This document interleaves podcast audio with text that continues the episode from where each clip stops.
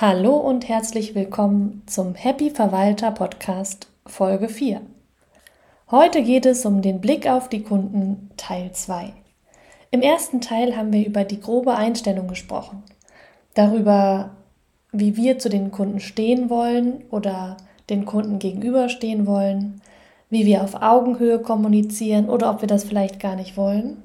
Und gerade wenn wir uns jetzt die Einstellung, die wir haben, nochmal bewusst gemacht haben, wenn wir uns nochmal dafür entschieden haben oder sogar diese Einstellung umgestellt haben, dann werden die nächsten Schritte tatsächlich sehr spannend. Denn jetzt geht es ans Feintuning.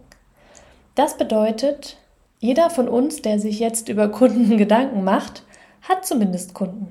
Und wir werfen gemeinsam einen Blick auf den Kundenstamm, der bereits da ist.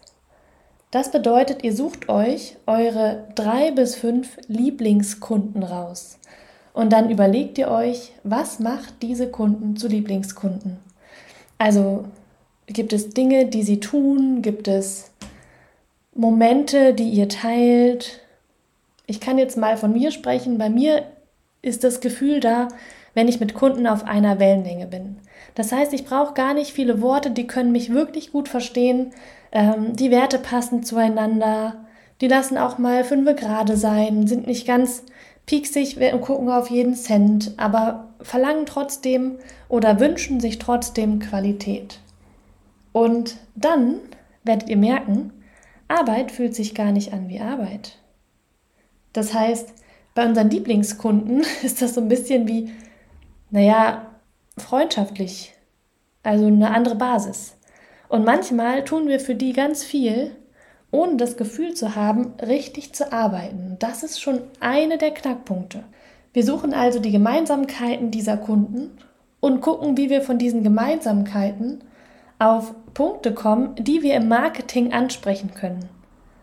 Das heißt zum Beispiel, wenn ich meine Lieblingskunden betrachte, dann sind das oftmals auch Unternehmer, die sich Immobilien gekauft haben und jetzt bei uns in die Verwaltung geben. Die schätzen oftmals klare Kommunikation, ähm, verbindliche Aussagen, zuverlässige Rückmeldungen. Das ist das, worauf sie Wert legen und das ist das, worauf auch ich Wert lege und deshalb passt es ziemlich gut. Und jetzt ist ja die Frage, wie kann ich das in meinem Marketing anpassen?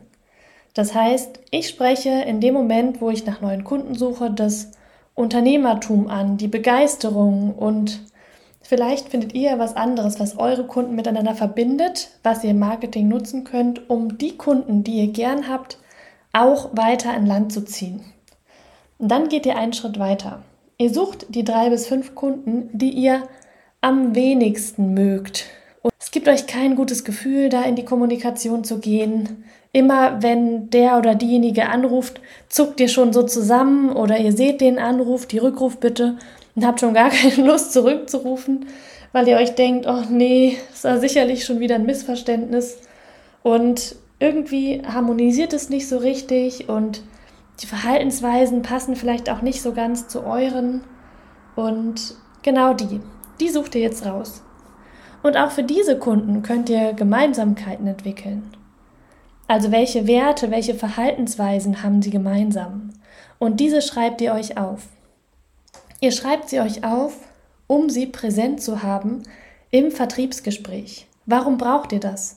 Ihr braucht das, um euch zu sensibilisieren, denn wenn ihr jetzt nochmal reflektiert, bei der einen Gruppe, euren Lieblingskunden, fühlt sich Arbeit nicht immer wie Arbeit an. Das kann ein bisschen tricky sein, weil wir dann dazu verleitet werden, Dinge zu tun, ohne sie uns honorieren zu lassen, weil sie sich ja nicht wie Arbeit anfühlen. Wir verkaufen uns also dann gerne unter Wert, vor allem wenn wir unsere Arbeit ja sehr gerne machen, fühlt sich dann ja an wie ein Hobby. Warum sollten wir also Geld damit verdienen? Und auf der anderen Seite haben wir dann natürlich die Kunden, die wir nicht so gerne mögen. Und da fühlt sich aber jeder Anruf wie Arbeit an. Man denkt sich, kein Geld der Welt ist es wert, dass ich das hier mit mir machen lasse? Ganz genau. Und hier ist es dann so, dass wir uns oftmals unterbezahlt und nicht ausgeglichen, nicht honoriert, nicht wertgeschätzt fühlen.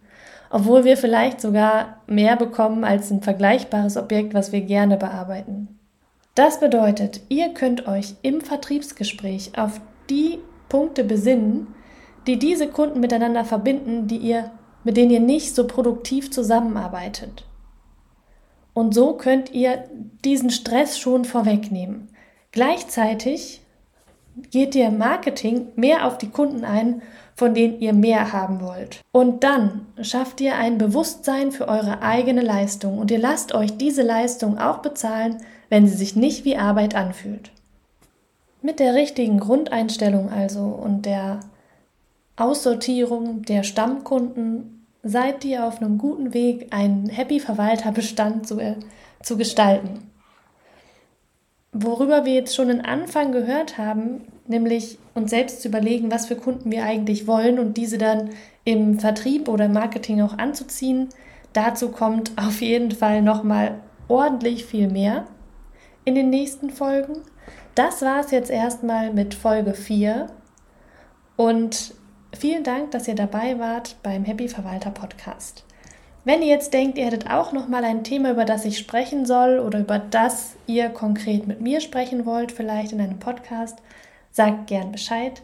Ich freue mich total, von euch zu lesen, von euch zu hören und ähm, ja, herzlichen Dank.